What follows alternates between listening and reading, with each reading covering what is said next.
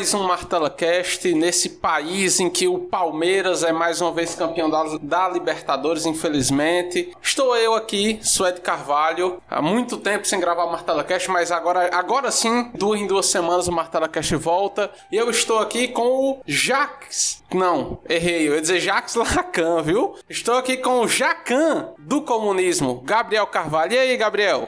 Vocês são vergonha da profissão! Eu só quero começar esse episódio dizendo que o fascismo venceu a Libertadores. Né? Mas enfim, é, e aí, Suede, você como corintiano, o que é que achou do resultado dessa Libertadores? Rapaz, o, o, os corintianos racharam ontem. Teve uma galera que apoiou o, os porcos, né? Os palmeirenses. Tem uma galera que apoiou teve coragem de apoiar. Meu Deus. Outra galera, que foi o caso do, do camarada Lucas Faria, ficou nem Palmeiras nem Flamengo. Eu torço para que os dois percam. Eu torço só pro Corinthians. Centrista! e teve a galera do Florentians que, eu, que fui eu, né? Que eu escolhi torcer pro Flamengo pra o Palmeiras perder. Infelizmente me fudi. Linha correta. Como você falou, Gabriel, todo mundo perdeu, porque o Palmeiras ganhou. Quando o Palmeiras ganha, é porque o mal venceu, então todo mundo perdeu. Exatamente. Tragédia, é uma tragédia absoluta. O brasileiro não pode ter um dia de alegria, né? Pois é, e é sobre isso exatamente que a gente vai falar hoje. Sobre as diversas desgraças algumas especialmente macabras que aconteceram de duas semanas para cá. Você veja, de duas semanas para cá, tudo isso daqui aconteceu. Simplesmente aterrador. Olha só, de duas semanas para cá, Sérgio Moro candidato, PEC da Bengala, uma outra, uma outra exceção, né? Porque dizem que é exceção, mas uma outra exceção que é uma outra chacina no Rio de Janeiro. Tu ouviu isso? Não é possível. É, prévias do PSDB e a possibilidade aí de nós termos o chip mais inesperado de todos os tempos, que é o Lulau. Que merda, hein, gente? Que merda. E nós vamos falar sobre tudo hoje aqui no Martela Cast. Mas nós vamos começar, né? Tem uma ordem aqui. Nós vamos começar por uma notícia que deixou os caras do canal do, do canal e do site O Antagonista, o pessoal da Globo, ou parte do pessoal da Globo, porque tem outra galera da Globo que quer Dória, mas o pessoal da Globo extremamente excitado, com um pau duraço. Gabriel Carvalho, você não acredita no que eu vou lhe falar. Se a 81 km por hora um carro bater com Lula e Bolsonaro dentro, Sérgio Moro é o líder das pesquisas. Essa é uma notícia realmente animadora, né? Imagina aí, de repente morre Lula e Bolsonaro, ou eles são presos, Sérgio Moro se torna o líder da, das pesquisas, né? Isso é uma péssima notícia pro Ciro Gomes. É, eu já ia dizer isso. O mais engraçado é que mesmo sem Lula, sem Bolsonaro, o Ciro Gomes não consegue ganhar nem do Sérgio Moro. Avalia aí o nível da decadência do nosso camarada Cringe Games, né? a questão, a questão aí é interessante. Que o Ciro Gomes Cara, eu acho o João Santana na campanha do Ciro Gomes é um infiltrado, porque a única, única candidatura da qual o Ciro Gomes podia roubar algum eleitor, e nem seriam muitos, era do Lula. Chupa que a cana é doce, meu filho. Porque nem a pau que bolsonarista vota em Ciro Gomes. Nem a pau, né? Então, essa, essa questão de nem Lula e nem Bolsonaro, essa coisa meio Faria Limer, essa coisa meio, meio Vera Magalhães, né? Que a gente sabe muito bem que no segundo turno quem esse pessoal vai apoiar, se tiver Lula e Bolsonaro, vai ser né, o Bolsonaro. É, ele, com essa estratégia, só conseguiu se desgastar. A esquerda, a esquerda eleitoreira começou a repudiar ele. Ele perdeu eleitores dentro de seu próprio meio. E o, a, o pessoal do Lula e o pessoal do Bolsonaro, que já não ia votar nele, o pessoal que não vai votar no Bolsonaro, mas se se arrepender de votar no Bolsonaro, ou seja lá o que for, vai votar agora no Moro, que nada mais é do que um Bolsonaro com voz de marreco, né? É um Bolsonaro com voz de marreco. É o Batoré. Batoré de toga, o Boquinha de disquete. É, exatamente, né? O Marreco de Maringá, tem esse apelido também. Pra você ver como o Sérgio Moro é velho, né? É uma coisa velha na política brasileira, não representa nenhuma inovação, porque nem se usa mais disquete, né? Não se usa mais nem CD, nem DVD, até o Blu-ray, que era alta tecnologia, até uns anos atrás já tá caindo na obsolescência, né? Pois é, mas Sérgio Moro continua tendo um CD ruim em sua cara. Para você ver como ele estampa em sua face o atraso, o udenismo, né?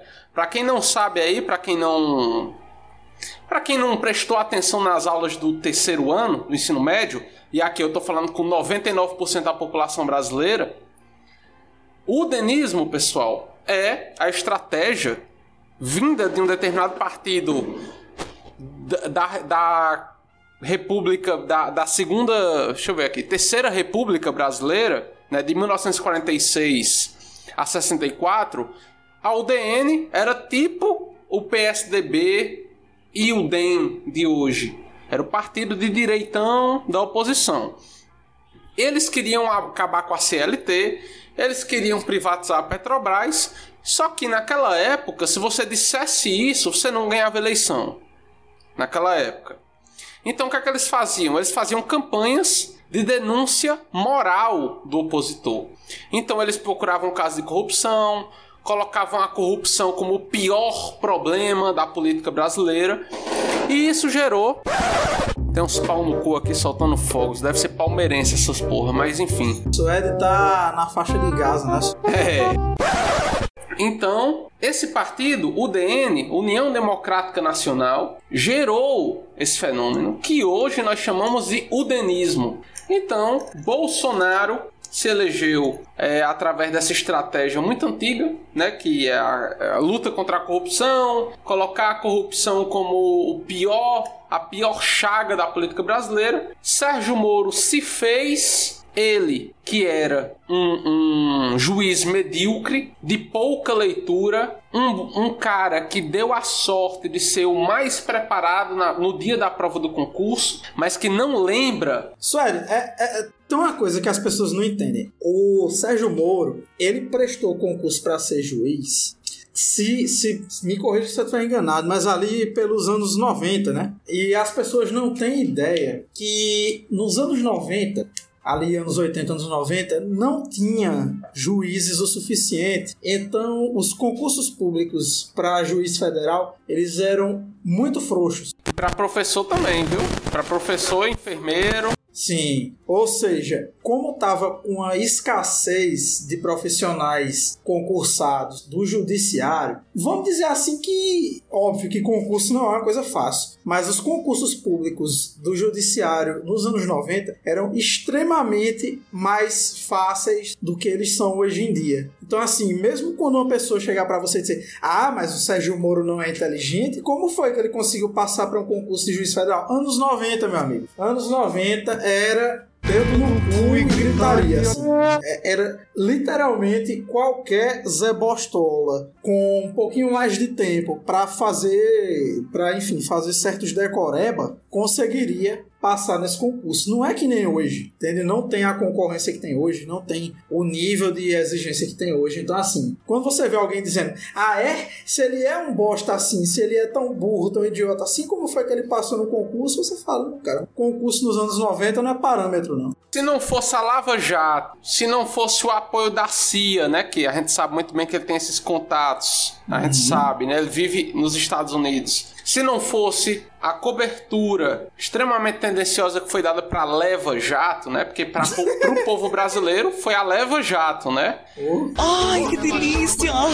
É, se não fosse isso, Sérgio Moro seria um juizeco de esquina de primeira instância, como qualquer outro juizeco de primeira instância do Brasil. Grandes merda ser advogado. E outra, se não fosse o Bolsonaro também, né? Porque o Bolsonaro Sim. tornou ele ministro, jogou ele, colocou ele como responsável pela segurança nacional, que ele era um super ministro, né? Ele era o ministro da Justiça e da Segurança Nacional. É, foi o super ministério da Justiça. Exatamente. Eu, eu não sei se eu tô sendo muito chapéu de alumínio, não, assim. Mas eu, eu acho que esse acordão todo que teve desde o impeachment da Dilma já se tinha. Não sei se eu tô, não sei se eu tô sendo teleológico demais aqui, mas eu, eu penso que já tinha todo, uma, todo um plano, toda uma coisinha planejada ali com a Lava Jato para rolar, não só rolar o impeachment, não só rolar a prisão do Lula, mas também rolar uma eleição que eu não creio que assim o candidato de primeira hora não eu não creio que fosse o Bolsonaro mas conforme vai, vai se desenhando ali após o impeachment, com o crescimento. Porque assim, a gente sabe que o, a campanha eleitoral do Bolsonaro ela não começa em 2018. É, ele já vinha há muitos anos indo Desde em quartel. 2014. Pois é, no mínimo, né? Desde 2014 visitando vários quartéis, visitando é, formatura de polícia militar, não sei o que já fazendo campanha política há muitos anos. Então, a gente, a gente pensa assim que é, não é por acaso né, que ele escolheu o Sérgio Moro, não é por acaso que foi o Moro o juiz da, da do caso da Lava Jato e do caso do, do Triplex, não sei o que, Piriri Pororó, que tem toda a discussão de que ele não era o juiz natural da causa. E, bom, não vou ficar falando aqui de coisa de direito, que se você quer ver isso aí é, é outro podcast, não é aqui, a gente não entende nada de direito, não. É, mas não sei se eu tô vestindo muito meu chapéu de alumínio, mas para mim tava tudo combinado há muito tempo entre essa galera aí, viu? Existem. Não é uma hipótese sem lastro, Gabriel. Tem, né, a, a Vaza Jato, tem diversas, diversos elementos que mostram que esse pessoal tinha um projeto político. O Dallagnol também vai ser. O Dallagnol o, o, o- também vai ser candidato a senador. Então é uma coisa que não, não dá pra dizer que você tá falando isso do nada, né? O Dallagnol vai ser candidato, ele já tinha um projeto político pra isso, pensado, e é isso. Então, a gente pode dizer, Gabriel, que tirando aí, tirando o Flow, tirando o Inteligência LTA, tirando tudo, inteligência limitada, né? Que inclusive isso diz muito sobre o pessoal que vai lá. E diversos Então, outros né? podcasts. Sem esses podcasts, o Martela Cast é o maior podcast do Brasil, Gabriel. Eu fico feliz com essa notícia. É isso aí, tirando todos os maiores podcasts, o nosso podcast é o maior. Agora, pegando essa discussão ainda da justiça, né? Ah, colocando aqui, viu? Ó, só, só lembrando. Durante a gestão do Sérgio Moro na Do Sérgio Moura. Ele foi um grande advogado do excludente de licitude, viu? Sérgio Moro acha, ele acredita, que se a polícia entrar na favela e matar todo mundo, acaba o crime no Brasil. Ele acredita nisso. Isso estava lá no pacote anticrime que ele encaminhou para a secretaria. Mais escroto que ele empacou com lixo. Sérgio Moro, ao denunciar, e inclusive aqui, quando eu falo, quando eu tô colocando isso aqui, não é porque eu tô defendendo o Lula, não. E eu queria dizer uma coisa que talvez não agrade. Mas olha, olha isso, olha o impacto disso. Quando o Sérgio Moro prende o Lula em segunda instância, ele cria um precedente que colocou na cadeia muita gente, muita gente pobre, inclusive, que estava recorrendo em caso, foi para cadeia em segunda instância porque a burguesia nacional e esse boca de CD desse Sérgio Moro, esse batoré de toga, Escroto, raça ruim, ardiloso, filho da puta.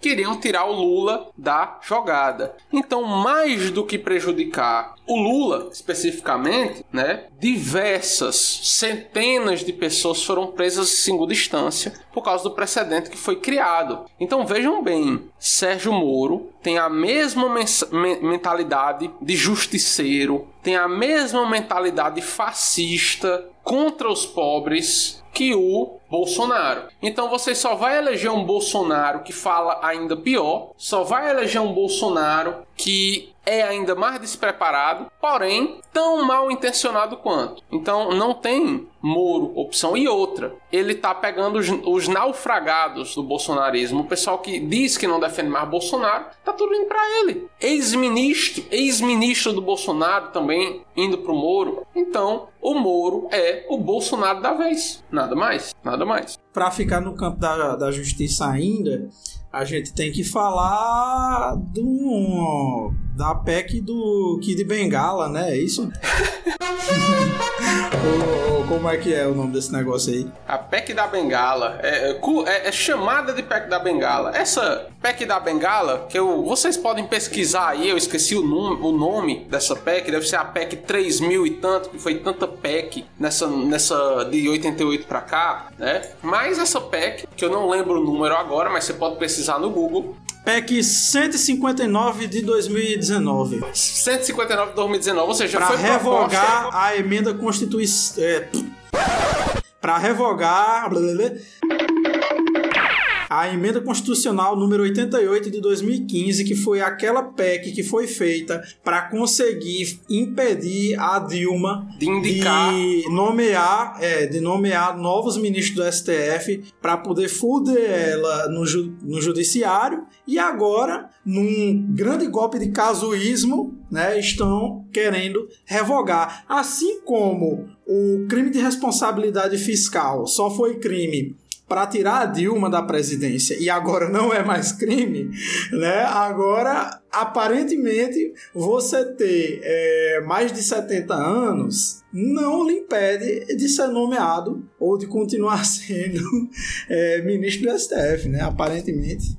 Pois é. Então, é a questão. Casuísmo! É, a questão é, eles aumentaram para 75 para Dilma não poder indicar e agora querem baixar para 70 para aposentar dois. Eu sei que um é a Rosa Weber, querem aposentar esses dois para o Bolsonaro indicar mais dois ministros. Cara, assim, é casuísmo, é casuísmo, mas é assim que se faz política. Se o Lula tivesse sido inteligente, se a Dilma tivesse sido inteligente, eles teriam também feito muito casuísmo. Eles não teriam feito aquela porra daquela lista tríplice. Eles tinham feito igual o Bolsonaro, só que para alguém que alguém que defendesse a linha deles. Indicado quem defendesse a linha deles, né? Ora, isso é política, cara. O nome disso é política. O Bolsonaro quer se manter no poder, quer manter o, tem um projeto que ele encabeça, né, que é um projeto colonial. Assim, obviamente que a- o, o Lula e a Dilma não têm um projeto socialista e de, e de soberania para o Brasil, obviamente que não. Mas o Bolsonaro tem um projeto, né, que é vender tudo, que é abrir as portas do as portas e as pernas do Brasil para o capital internacional sem restrição. Dá a bunda pro FMI. Exatamente. Dolarizar a economia totalmente. Transformar o Brasil num grande paraíso fiscal, num grande esquema de pirâmide, onde só prospera bicheiro, banqueiro e garimpeiro. É isso que ele quer. É isso que ele quer. E ele tá conseguindo. E, pra, e política é guerra. Política é guerra. E na guerra, você tem que garantir posições. E na sociedade capitalista, se você quer né, garantir o apoio da burguesia e das pessoas que, é, que são capazes de manter um presidente no poder, né, que é uma grande burocracia, que é o exército, enfim, você tem que abrir mais e mais espaços para essas pessoas. E é por isso que na sociedade capitalista não se consegue ter um governo de fato socialista. Porque é um Estado burguês. Se quem controla os meios de produção é a burguesia, é a classe burguesa, não existe como um presidente transformar tudo de cima para baixo. Porque a gente sabe que a política é ontonegativa. A política é apenas de gestão É o que, Suede? Onto o quê? negativa. Isso aí é metafísica. Você tá com papo de marxista, academicista, distanciada do povo. Você tá fugindo do realismo de corte italiano, de Losurdo, de Gramsci, de Maquiavel Até parece que Gramsci defendia isso aí. e do nosso grande amigo Tones Banonel. Como é que você fala um negócio desse com esses seus papos aí de academicista? O Isso é objetivo da você não quer que o comunismo aconteça, você só quer ser, você só quer ser professora universitária e ganhar sua vidinha aí, sendo marxóloga, não colocando o pé no asfalto e falando a língua do povo. a política apenas gere o sistema do capital na sociedade capitalista. Apenas isso. A política institucional, claro. Porque, porque quando o povo vai pra rua e reivindica e se revolta, é política também, né? Mas a política institucional, as eleições, o Planalto, Câmara de Deputados, é, não, é apenas gerir o que está posto, né? E se um presidente toma uma medida e ela não tem apoio de quem tem, de quem controla realmente os meios de produção, não existe. Não existe. E a gente tá cansado de ver isso em todos os aspectos da nossa vida. Primeiro, primeiro, eu vou citar um exemplo simples aqui. Carga horária mínima. Na época que existia CLT, né? Que a gente sabe que a CLT se flexibilizou e quando se flexibiliza uma coisa dessa, ninguém mais aplica. Cara, uma loja aqui da, do centro de Juazeiro do Norte, me, mesmo tendo carteira assinada, o cara não trabalhava menos do que 10 horas por dia, sendo que pela lei era 8 horas. Veja bem, esse é um exemplo cotidiano que todo mundo já vivenciou ou, ou conhece alguém que já vivenciou. Qual é a questão aqui? Que esse pequeno exemplo cotidiano nos abre uma porta para entender quem controla a sociedade é quem tem os meios de produção. Não é o presidente da república, não é um deputado. Quem controla os meios de produção é a burguesia na sociedade capitalista. Porque no capitalismo, o Estado é a ditadura da burguesia. A democracia liberal é a ditadura da burguesia. Então, para se manter no poder, você tem que abrir todas essas concessões. E para abrir essas concessões, para se manter no poder, você faz de tudo, inclusive casuísmos. Porque é, e, e, e, e aqui a gente chega a algumas contradições o Maduro na Venezuela se mantém no poder, mesmo ele sendo contra o establishment internacional. Consegue se manter no poder. Só que consegue se manter no poder a duras penas, porque na Venezuela, e a gente tem um podcast sobre isso aqui no Martela Cast, eu acho que é o 26, sobre os limites do antiimperialismo. Quando você não ataca a propriedade privada dos meios de produção, o resultado é aquele. Você consegue manter num nível político apenas o poder, mas ele não se materializa completamente. Porque quem controla os meios de produção não é a classe trabalhadora. Então você não consegue estabelecer um regime que funcione. Porque o presidente defende uma coisa, a burguesia que tem o poder de fato defende outra. E ele não cai porque ele ainda tem um apoio massivo da população. Não fosse isso, já teria caído. Porém, o apoio massivo da população não é, é, chega aonde tem que chegar quando você impede essa população de tomar os meios de produção. Quando você obriga essa população a respeitar a propriedade privada da burguesia. Então, é, é não existe a possibilidade de um presidente de esquerda governar de fato sem que haja uma mudança nesse aspecto, sem que haja uma transformação na posta nos meios de produção. E mais. Ah, porque o, o hum. no fim das contas, assim, o, o PSUV, o partido do Maduro, por mais é, por mais que a posição que ele tome contra a intervenção dos Estados Unidos Periri Pororó, ele ainda é um partido burguês, ainda é um partido da, da democracia burguesa, mesmo que seja de, um, de uma fração burguesa que tem contradições. É, nacionalista anti-imperialista que tem contradições com a intervenção imperialista dos Estados Unidos naquela região, não deixa de ser ainda um estado. É, um estado, um partido burguês, né? Porque, ó, surprise, surprise, né? Existem também contradições entre as burguesias, né, dos vários países de, enfim, de democracia burguesa, de, de estado burguês. Então são os limites, os limites, como a gente falou naquele episódio, né, os limites do, do anti-imperialismo difuso, né? Se, se esse anti-imperialismo ele não, não evolui para uma posição classista, socialista e tudo mais, os limites são esses, né? Você fica preso dentro das amarras da democracia burguesa. E o que dá para fazer com a democracia burguesa de mais radical dentro, principalmente em num país periférico, é isso aí.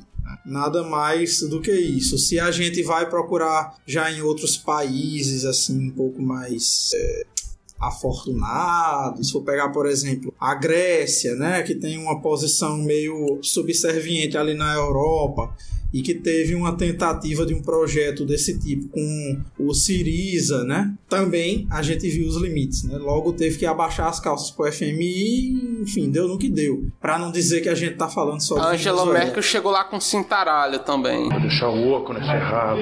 Foi exatamente. A se elegeu, falou, pô, vamos fazer aqui governo social-democrata. Leonardo Boff ficou todo animado com a eleição do Siriza. Ou será que vamos ver uma renovação do A gente tinha que aprender, democrata. não era, Gabriel? A gente tinha que aprender, parar, sair das cores de marxismo, de comunismo. Olha só o Siriza na Grécia. E aí, logo, logo, né, aconteceu o que aconteceu. Angela Merkel botou o pau na mesa e o, e o Siriza logo teve que abaixar as calças pro FMI. Enfim, o resultado a gente já viu, né? E agora nós vamos falar, é, vamos diminuir, na verdade a gente vai mudar o nível da, da, vamos mudar o aspecto do que a gente está conversando, mas o ângulo. Tem um grau aí de prisma na coisa. Mas vamos continuar no mesmo assunto. Essa semana, ou a semana passada aliás, houve mais uma chacina no Rio de Janeiro. Foi a chacina no Morro do Salgueiro, que foi uma das 59 chacinas que aconteceram no Rio de Janeiro esse ano, que resultaram, é, segundo aqui a Rede Brasil atual, em 246 mortes. É, só em 2021, Gabriel, 59 chacinas, 246 mortes. E isso não choca, né? Mas no Brasil, é, é, é como se o, a, no Brasil nós, tiver, nós tivéssemos nos acostumado com a polícia atuar dessa forma. Mas por que é, Gabriel, que a polícia atua dessa forma no Brasil? Por que, é que a polícia atua dessa forma no Brasil? Você tá, você tá querendo uma motivação, um panorama mais histórico ou é uma coisa assim mais, mais recente? Não, é, é, pode falar sobre o papel da polícia teoricamente mesmo assim. Então eu vou aproveitar o ensejo que você deu e vou meter aqui um momento bem cabeçudo. Senta que lá vem a história.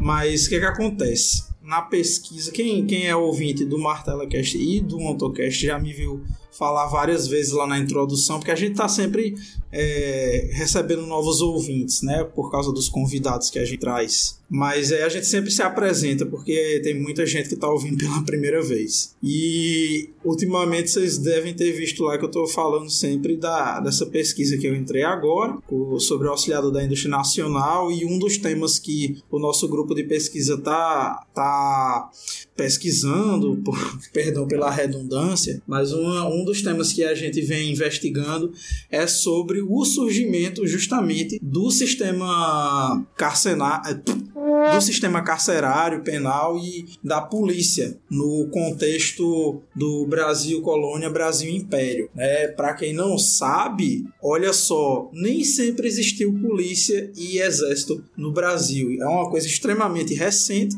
Por que, que é que o Sal no Rabo gosta de ficar falando o tempo todo do exército de Caxias? Porque o exército de Caxias foi basicamente o nascimento das Forças Armadas no Brasil, que foi... Se, se diz, que, se diz que foi na, na, na guerra dos, na guerra dos do Paraguai. Mas Sim. isso... Ah, dos Guararapes? É. Errou! É, Isso. Mas se diz. Na- Mas isso é um, um- uma, uma. É o mito fundador. É, é uma ideologia É um- pura, nada mais. É é o mito fundador. O que é que acontece? A gente só vai ter uma, uma formalização das Forças Armadas Brasileiras depois ali da Guerra do Paraguai. Mas o que é que acontece? Antes disso, o que a gente tinha eram milícias. é, que não, são, apesar é, do, do, do- do papel político que elas cumpriam, mas não, não, é, não é a mesma coisa das milícias que a gente tem hoje. Mas enfim, eram esses Era uma forma de manter os coronéis, coronéis, enfim, é, o- as elites de cada região no poder dessas forças de proteção, né? Você criava ali eram forças de segurança privada formada pelos, pelos senhores de terra, né? Na, nessa época final ali da escravidão, no século XIX, e eles formavam essas milícias que basicamente eram capitães do capitães do mato on steroids, né? Basicamente, e que faziam a, a a questão da segurança no sentido de conter revoltas, de pegar escravos fugidos e, enfim, fazer qualquer fazer esse serviço aí de ser a mão armada dos senhores de escravos no Brasil. Qualquer semelhança com a polícia não é mera coincidência. Por quê? É uma coisa que provavelmente muita gente já deve ter ouvido, mas não é à toa que no símbolo da polícia militar de vários estados a gente tem um pé de cana-de-açúcar e um pé de café no brasão da polícia. Por quê? Essas polícias elas nasceram dentro do contexto dessas milícias para justamente ser essa força armada dos senhores de escravos, né? Justamente por causa desse contexto em que essas polícias nasceram, que foi nessa, nessa cidade diante do, das crescentes revoltas de escravos, principalmente depois da Revolução Haitiana, né? É, e aqui no Brasil da revolta dos malês, que foi a maior revolta escrava ali no, no contexto do século XIX. Lembrando que a revolta do, dos malês ela, ela deixou o, o alarme vermelho, né? Porque a revolta do Haiti, a Revolução Haitiana, tinha sido muitos anos antes e uma coisa Sim. parecida na Bahia, cara, deve ter deixado é. os senhores com o cu na mão. Te caiu o cu da bunda. Então a gente já vê que a, a, polícia já surge dentro dessa, desse contexto, dessa função de ser é, man, manente, mantenedora do, da ordem escravista. Após a abolição da escravidão, ela tem a função, uma função muito parecida com o que as forças de segurança vão ter dentro dos países capitalistas que já tem uma proletarização mais bem consolidada, porque a gente pensa também que assim, ah, sempre existiu polícia, sempre existiu é, sistema penal, prisional e tudo mais, mas não é bem assim, né? É, quem me conhece sabe que eu tenho diversas críticas ao, ao Domênico Losurdo, inclusive a gente fez piada já com ele aqui hoje, mas uma coisa interessante que se tem na, na obra do Losurdo é de falar sobre como as práticas é, na colônia, as práticas na, nas colônias escravistas e no colonialismo em terra pós abolição da escravidão, né, ela informa as práticas penais, as práticas de repressão na metrópole, né? Então, a gente pode dizer que, e isso é uma das nossas hipóteses de, de pesquisa no grupo de estudo, que essas forças repressivas dentro do, da colônia, nos, nos países escravistas, Brasil, Cuba, Estados Unidos foram é, os maiores exemplos assim no século XIX das práticas de, enfim, de, de, de, capitalismo baseado em trabalho escravo, que elas elas eram informadas por essas práticas repressivas ali, elas que deram a tônica de como funcionaria a polícia e o sistema penal e prisional nos países da metrópole, né? Diferente do que se pensava, que antes se pensava o contrário. Achou errado, otário? É... Então, o que é que acontece? o caráter de uma instituição ela não vai mudar assim de um século para o outro né a gente a, a polícia ela nasceu para proteger a propriedade privada ela hoje continua servindo para proteger a propriedade privada é tanto que não é à toa que a gente vê ser uma pessoa ela ser brutalmente espancada, ser linchada, ser agredida pela polícia por roubar um pote de manteiga no Carrefour, né? Enquanto que roubar miojo vencido no lixo, roubar miojo vencido do mercantil, é, enquanto que um deputado que tem um helicóptero derrubado com meia tonelada de cocaína não leva nem um tapa na cara. É porque um crime contra a propriedade privada é muito mais, muito mais grave do que um político poderoso do, traficando drogas. É um crime muito mais grave do que um, um, um político corrupto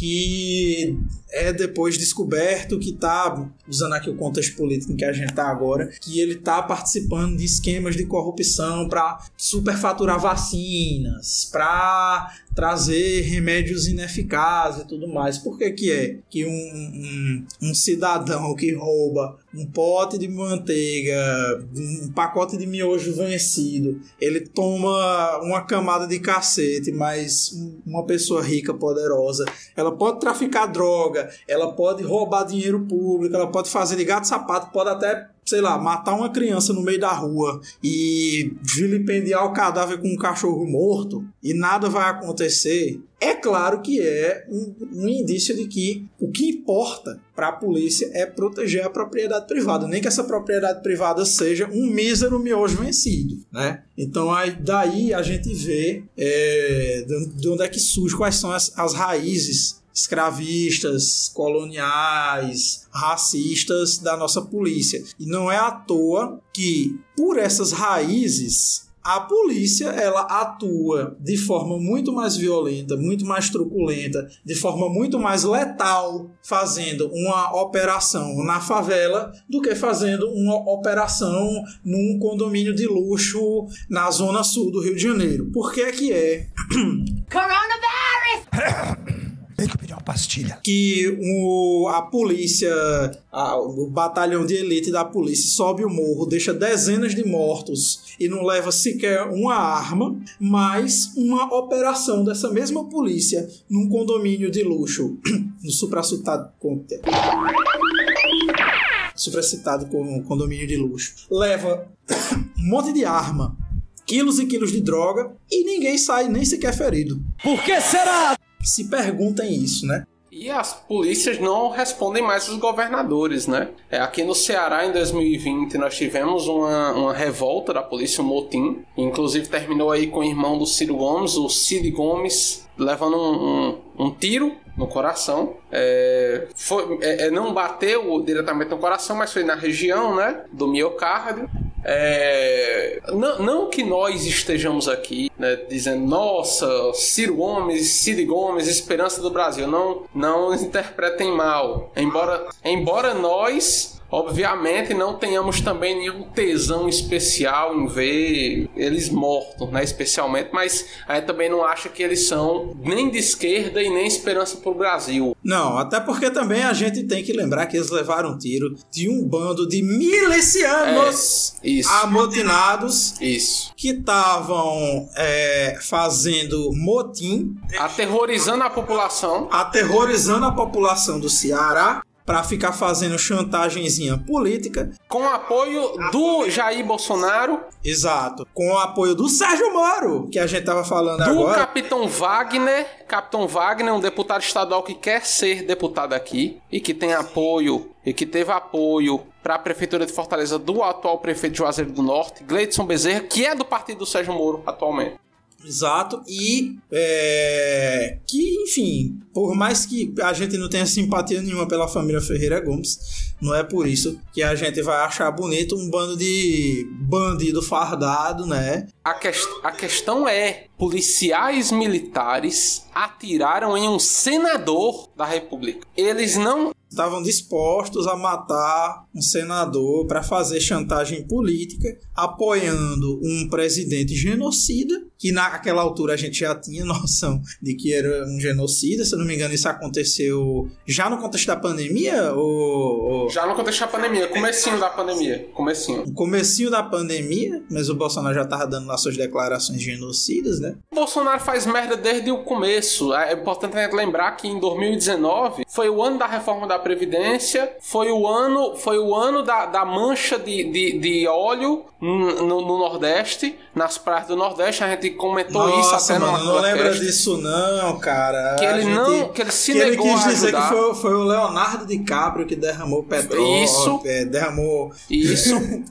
Foi o ano das queimadas praia. da Amazônia, em agosto. Foi o ano dos cortes de 30% na, na no ensino superior, daquele retardado do Weintraub. Babaca do caralho. E também em cortes do Fundeb. Então, a merda do Bolsonaro não começou durante a pandemia. E esse pessoalzinho que tá aí hoje, Mandetta, Moro, todos saíram do governo Bolsonaro da de- eh, eh, na pandemia, mas apoiaram todas essas merdas em 2019. Sendo que todas essas merdas de 2019 já eram mais do que mais do que suficientes para condenar para sempre qualquer um desses políticos a nunca mais terem qualquer apoio de nenhum trabalhador, né? Mas enfim. Então, parte da polícia hoje está alinhada com o bolsonarismo. E se o, e, e, e obedece ao Jair Bolsonaro. E os governadores sabem disso. Então os governadores ouviram uns fascistas completos, como é o caso do Rui Costa do PT, que é o Bolsonaro petista, né? O Rui Costa da Bahia. Mais escroto que limpar cu com lixo.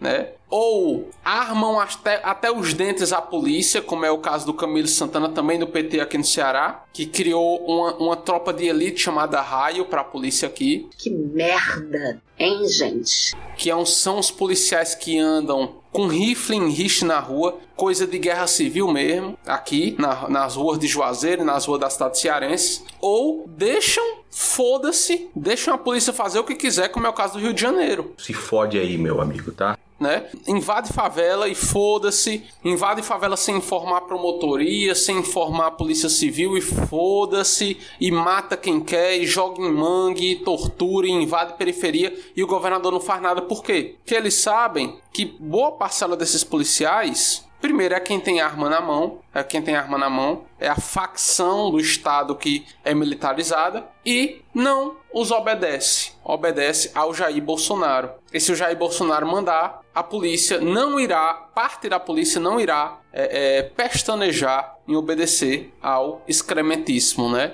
Então é uma situação muito complicada, porque a gente vê aí quem, quem é a polícia militar no Brasil e o que eles estão dispostos a fazer. Atirar num senador na República do Ceará e 56 chacinas no Rio de Janeiro apenas esse ano. É uma situação é, que é complicada. E 2022 aí, quem tá com esperança de eleiçãozinha ser respeitada... Errou. Aperta o cinto que vocês vão entrar numa viagem aí, num, num vão entrar numa montanha russa de chorume. No meio da montanha russa vai ter uma parte que vocês vão entrar que é chorume puro e vocês vão sair todos melados de bosta e de lixo se saírem, né? Então vão nessa de botar todas as fichas em eleição de 2022, vocês vão acabar se fudendo, tomando no cu muito bonito. Nunca pensei que ia ser otário, fui otário.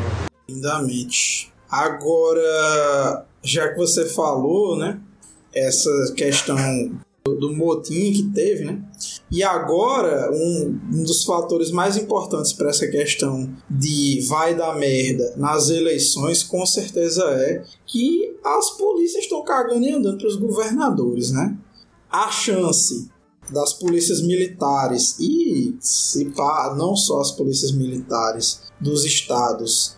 Mesmo que não passe aquela questão, eu agora não vou me lembrar se é um projeto de lei, que porra é, decreto, o PEC ou o caralho que for, de dar autonomia para as polícias militares responderem só ao governo federal, mesmo que não passe, já está mais do que demonstrado que as polícias militares de vários estados do Brasil, eu não sei dizer se são todos, mas vários aí já na Bahia, em São Paulo, no Ceará, Pernambuco também, vale lembrar daquele caso que aconteceu quando teve as manifestações, que teve aquele ambulante que não estava nem sequer na manifestação e perdeu um olho acho que foi uma bala de borracha que ele tomou na cara, né? Então, assim, não é como se a gente pudesse esperar que esse braço armado do Estado, armado até os dentes, diga-se de passagem, né, é, vá respeitar o resultado das eleições. Então, é, fiquem preparados aí, vocês que estão botando muita fé, muito, muito ansiosos para a eleição do Lula em 2022 tomem cuidado, porque vocês podem, vocês podem se decepcionar lindamente.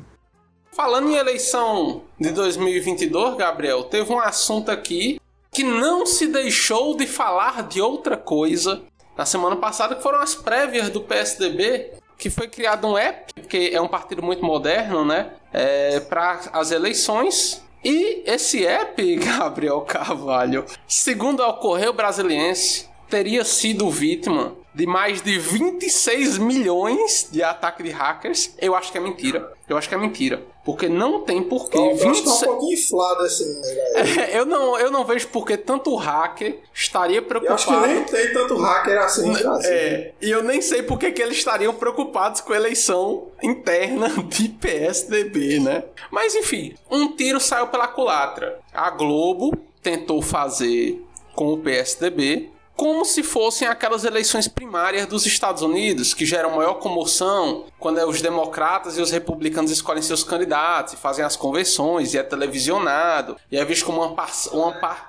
A Globo e essa mídia lavajatista em geral, eles tentam de todo jeito forçar um funcionamento, uma expectativa da política brasileira como se ela funcionasse como a política dos Estados Unidos, né? Sim. Eles tentam de toda forma fazer com que a nossa política seja conduzida como a política dos Estados Unidos. Eu acho que é muito uma tentativa desesperada de voltar para aquela dicotomia entre PT e PSDB.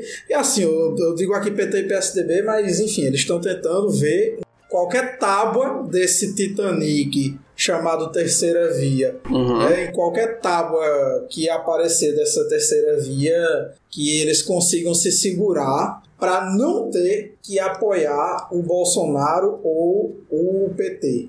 É, porque o PT né? eles não apoiam, né? Já tá bem o claro PT isso. não apoia de jeito nenhum, como diria o Luciano Huck. Ah, eu ainda não tenho um candidato, mas o PT de jeito nenhum, né? É. é. Ou seja, já tá declarado qual vai ser o candidato dele.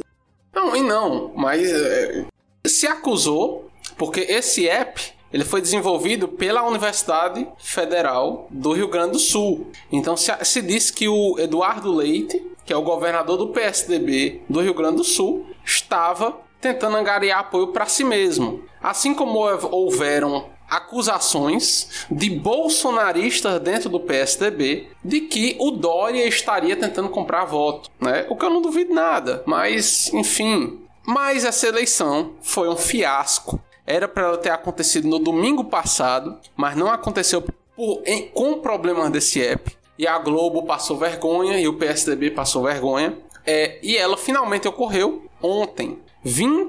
26 mil filiados do PSDB, 25 mil já votaram. E quem levou foi o Dória. Então tá aí. João Dória, calcinha apertada, é o eleito para perder com 4% de intenção de voto. Eu aposto em 4%. A gente fez aqui o bolão no Martela Cast de quantos por cento leva o PSDB em 2022. Eu aposto em 4%. Já botei no bolão que para mim eles não vão chegar nem em 2%. Viu? Eu acho que vai ser no máximo 1%.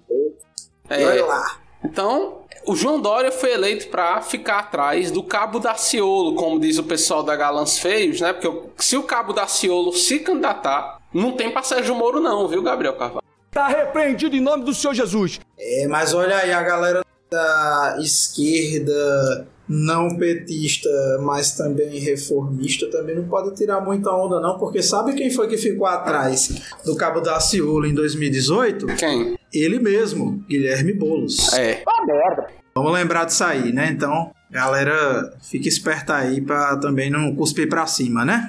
Embora, né, eu acredito que em 2018 eles soubessem que não iam ganhar a eleição, né? É uma galera que diz. O Boulos hoje. Pô, mas ficar atrás do, do Daciolo é. foi, foi é. pancada, viu? Isso aí, realmente. Que o Daciolo é, é um. O pessoal é emocionado, né, cara? Tem gente de esquerda dizendo que apoia o Daciolo, que gosta do Daciolo. Show! Drogado! Cadê seus estudos? Você é maluco, é? Cara, Daciolo é um maluco, fanático, neopentecostaloide, que ele pode não ser tão escroto quanto o Bolsonaro, mas defende de forma um tanto menos é, é, violenta os mesmos valores família, tradição, um nacionalismo exacerbado extremo, contra o estado do like. Então, a galera é muito emocionada, cara. E às vezes eu fico simplesmente cansada disso. Mas é isso. Prévias do PSDB. Já fazendo a ponte de PSDB para o próximo assunto. Que tem tudo a o ver. O que é que o PSDB tem a ver com o próximo assunto, Sueli? A cara do PSDB, que não é mais do PSDB. Ou eu deveria dizer, a careca que é o símbolo do PSDB. Embora nem seja mais do PSDB é Geraldo Alckmin. E foi ventilado aí para alguns meios, embora o Lula tenha negado, mas o Lula está no morde e assopra, que Geraldo Alckmin que pode ir para o PSD, que o PSD é um dos partidos que saiu da arena, né, o partido da ditadura, que é o partido do Kassab, Geraldo Alckmin, que para mim sempre será do PSDB, mesmo que em outro partido, que é muito adorado em São Paulo, pode ser visto Lula. O Lula diz que não, que ainda não escolheu vice mas ao mesmo tempo Lula diz que está disposto a perdoar. Então, o Lula nem confirma e nem nega. A gente suspeita, e a mídia suspeita também, que essas conversas estão acontecendo. Então, o chip que ninguém pediu, mas que nós podemos ter. Lula Alckmin. Lula Alckmin. E aí, Gabriel, o que, é que você acha disso? Olha, depois de José Alencar, depois de Michel Temer, eu tô achando que é o caminho natural, né? Que a a chapa do PT vai ser o Norvana da política institucional brasileira para unir todas as tribos, Norvana né? mais ou menos, né? Porque quem é porque nem todo mundo ganha, nem todo mundo gosta. Os trabalhadores vão perder. Ah, é, não, como já dizia, já como dizia a Dilma, né? Ninguém vai ganhar, ganhar ninguém vai perder, vai todo mundo vai perder. perder. Vai todo mundo perder. Mas não vai ser todo mundo não, né? Quem vai perder é a gente, né? A gente que vai tomar no botico como sempre. Né? Então você aí que tá super animado com a eleição do Lula, vamos lembrar que, né, umas coisinhas que o Lula falou, que se ele fosse eleito, ele não ia mexer em certas reformas. Então, não né? ia taxar grandes fortunas, hum. porque as grandes fortunas iam para outro lugar. É, babaca do caralho. Pois é. Então, assim, né, vamos vamos é, diminui um pouquinho aí o entusiasmo com essa eleição. Eu tava até conversando com as pessoas no tempo desse, assim, que tipo, beleza, vamos, vamos tirar esse maluco do Bolsonaro da presidência e tudo mais e tal, mas sinceramente, vocês acham mesmo que vai ter grandes mudanças? Mudanças aqui no sentido de tipo, voltar para um patamar anterior a Michel Temer, a ajuste fiscal da Dilma e tudo mais. Eu, particularmente, acho que não. Eu, eu vou falar para você, Suete, que eu acho que Lula 3 vai ser Temer 3, viu? Também Porque acho. Temer 2 já tá sendo esse mandato do Bolsonaro, né? É... Eu acho, Gabriel, que na questão ambiental a gente vê mudança, porque a questão ambiental é a que está tendo mais pressão internacional. Sim, e isso é foi o que gerou mais comoção. Então, na questão ambiental, talvez a gente esteja um IBAMA fortalecido, talvez a gente tenha medidas de biotecnologia talvez mais fortalecidas. O teto de gastos, Agora, no né? resto, é. Porque eu acho que vai ser impossível governar com teto de gastos. Eu acho assim. Mas. Autonomia do Banco mas, Central. Questão de reforma da Previdência, reforma trabalhista, reforma do ensino médio. Não sei se o pessoal tá lembrado disso aí, porque parece que as pessoas já naturalizaram essa merda de novo ensino médio, Coisa né? E novo ensino médio, que é uma reforma muito mais simples. Nossa senhora, e, e, e, assim, vou te falar, tá fudendo com a carreira do, dos professores da é, educação básica isso aí, viu? Eu, eu tô bem, bem desanimado, assim, em, em ser professor de, de ensino básico, falar para você. Eu sou professora de ensino básico e tô desanimado. Pois é. Se passar, principalmente que tu tá, dentro, tu tá tendo que dar aula de coach, né, Suede? Ano que vem vou ter que dar para completar a Aula agora. de projeto de vida, seja lá o que porra for isso. Agora Suede coach, viu? Mas eu, sinceramente, vou falar para você, viu, viu Suede, que se eu tiver condições, se passar essa porra dessa reforma administrativa, eu, eu olha, vou cair fora desse país, viu? Assim, essa reforma administrativa. Tá ela... patinando, ela tá patinando. É, é provável que ela não passe. Mas, Gabriel Carvalho, essa Lady reforma. Murphy, né? Nada impede que uma reforma administrativa passe. Só não essa. Inclusive, uma do Lula, viu? Porque é importante lembrar que quem fez a reforma da Previdência dos Servidores Públicos foi o Lula. Desgraça! Pai! Não foi o Fernando Henrique, não foi o Temer. Então pode ser com a reforma administrativa, passe com Lula. Nada impede isso. Nada, nada mesmo. Pois é, isso que é o pior, né? Porque muita gente tá assim, ah, não, porque tem que. O Lula tem que entrar para barrar a reforma administrativa. Eu digo, rapaz, eu acho mais fácil o Lula entrar para passar essa reforma. E outras coisas aí, né? Sei lá. Vai que ele entra e passa algumas privatizações, algumas coisas assim, sei lá, né? Vai privatizar a Petrobras. É, talvez, talvez. Terminar de privatizar tudo da, da Petrobras. O Alckmin, ele é muito popular em São Paulo, né? Por algum motivo, porque paulista, desculpem aí os paulistas que nos escutam, mas paulista parece que tem um tesão, cara, em velhos com cara de empresário. Um tesão. Eles gostam de um sugar daddy brocha, cara. É um, não pode ver um careca brocha sugar daddy que é um tesão. Ele, eu não entendo a cabeça de paulista. Então, o Lula, ele sabe muito bem que no, no, Sudeste, São Paulo, principalmente, que é o maior colégio eleitoral do Brasil, ele não é, não é popular. A rejeição dele é muito grande. Então, é, ele está apostando no Alckmin para levar eleitores para ele. Eu acho que é uma furada. Eu acho que é mais fácil os paulistas pularem fora do Alckmin do que pularem para o colo do Lula por causa do Alckmin. Exatamente. Até porque o Lula não parece, né, um empresário Cara, broxa. eu acho que São Paulo vai ser, vai dar a maior quantidade de votos para o Dória. Tipo, eu, eu acho que assim, 90% dos votos do Dória vão ser só em São Paulo. Isso porque ele tá com a máquina. Exatamente, né? isso, tá justamente porque ele é o governador de São Paulo, então ele pode fazer e acontecer no, no próximo ano e conseguir muitos votos em São Paulo. Mas você, apesar de São Paulo ser o maior colégio eleitoral do Brasil, o Brasil não é São Paulo. Né? É... Ainda bem. Ainda bem que o Brasil não é São Paulo. Então, assim, ele, ele teria que capitalizar muitos votos no interior do país, principalmente no é, Norte e Nordeste. Nem a pau que Dória tira voto no Nordeste, cara. Nem fudendo. Então, é, vai ser isso. Eu acho que o que vai acontecer é isso: que o Lula vai botar o Alckmin. Desculpa te interromper, mas tu viu o que aconteceu na Paraíba?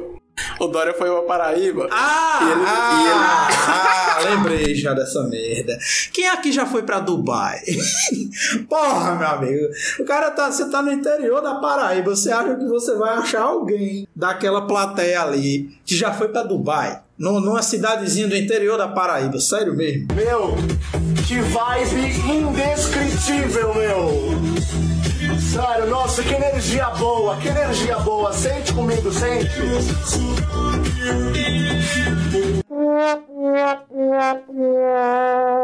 E ainda manifestou sua xenofobia, porque ele chamou a Caatinga de deserto. Então, né?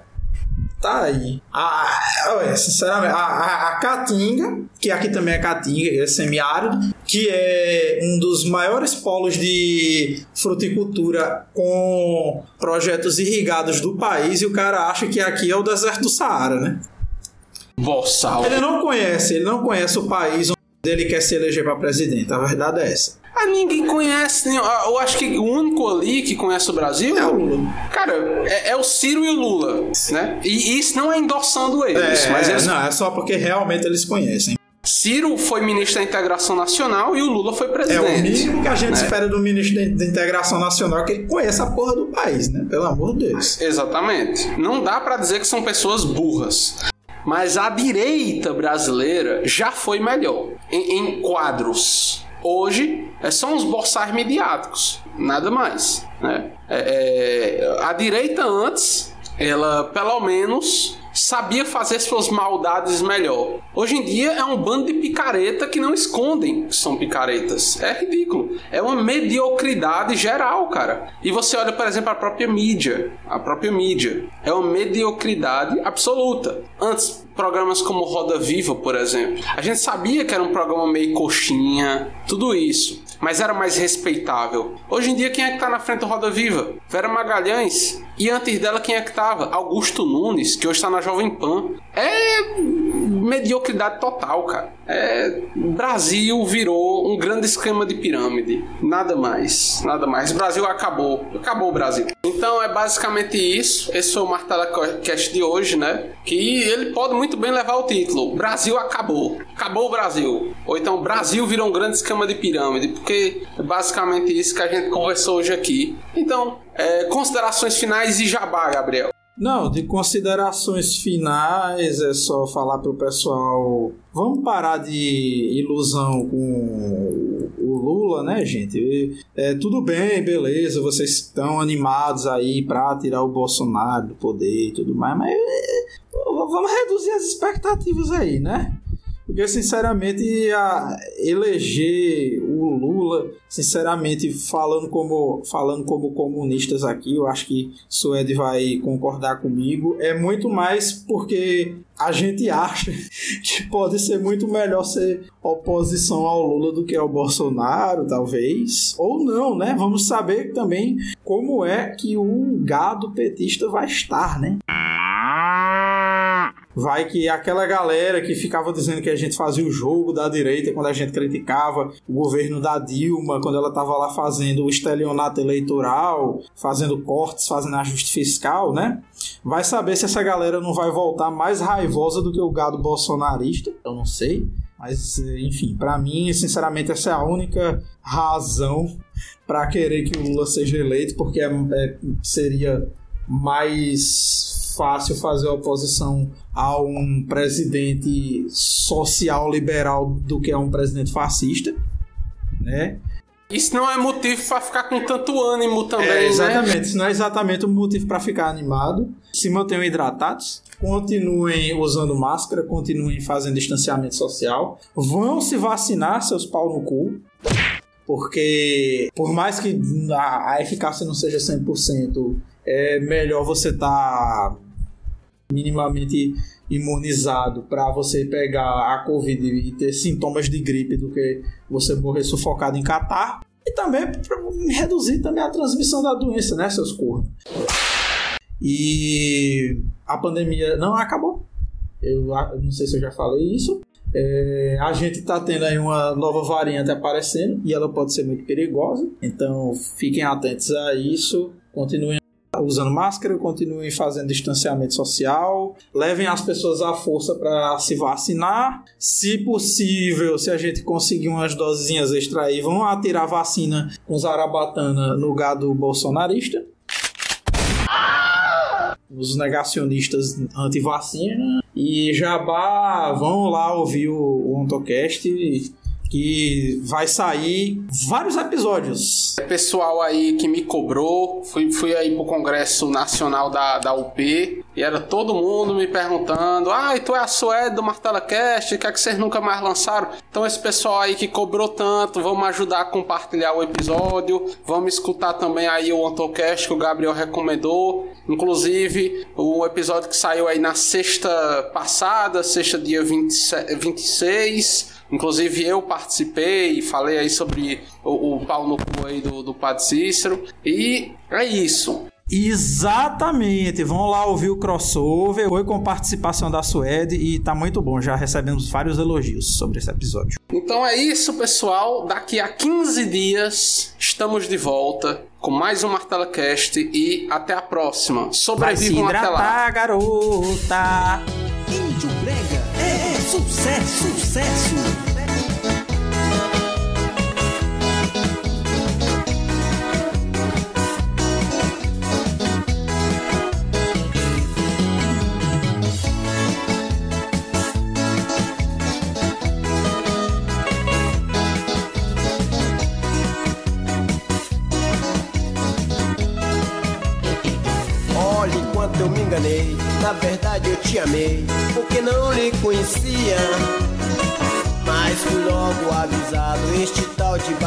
Você fuma todo dia.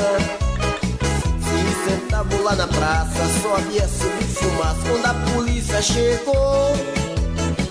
E tomou logo o pacote, meteu logo o chicote e pra chave levou. E tomou logo o pacote, meteu logo o chicote e pra chave levou. Mentirosa, fofoqueira e sem vergonha. Que mulher mais vagabunda, fumadeira de maconha. Mentirosa, fofoqueira e sem vergonha. Que mulher mais vagabunda madeira de maconha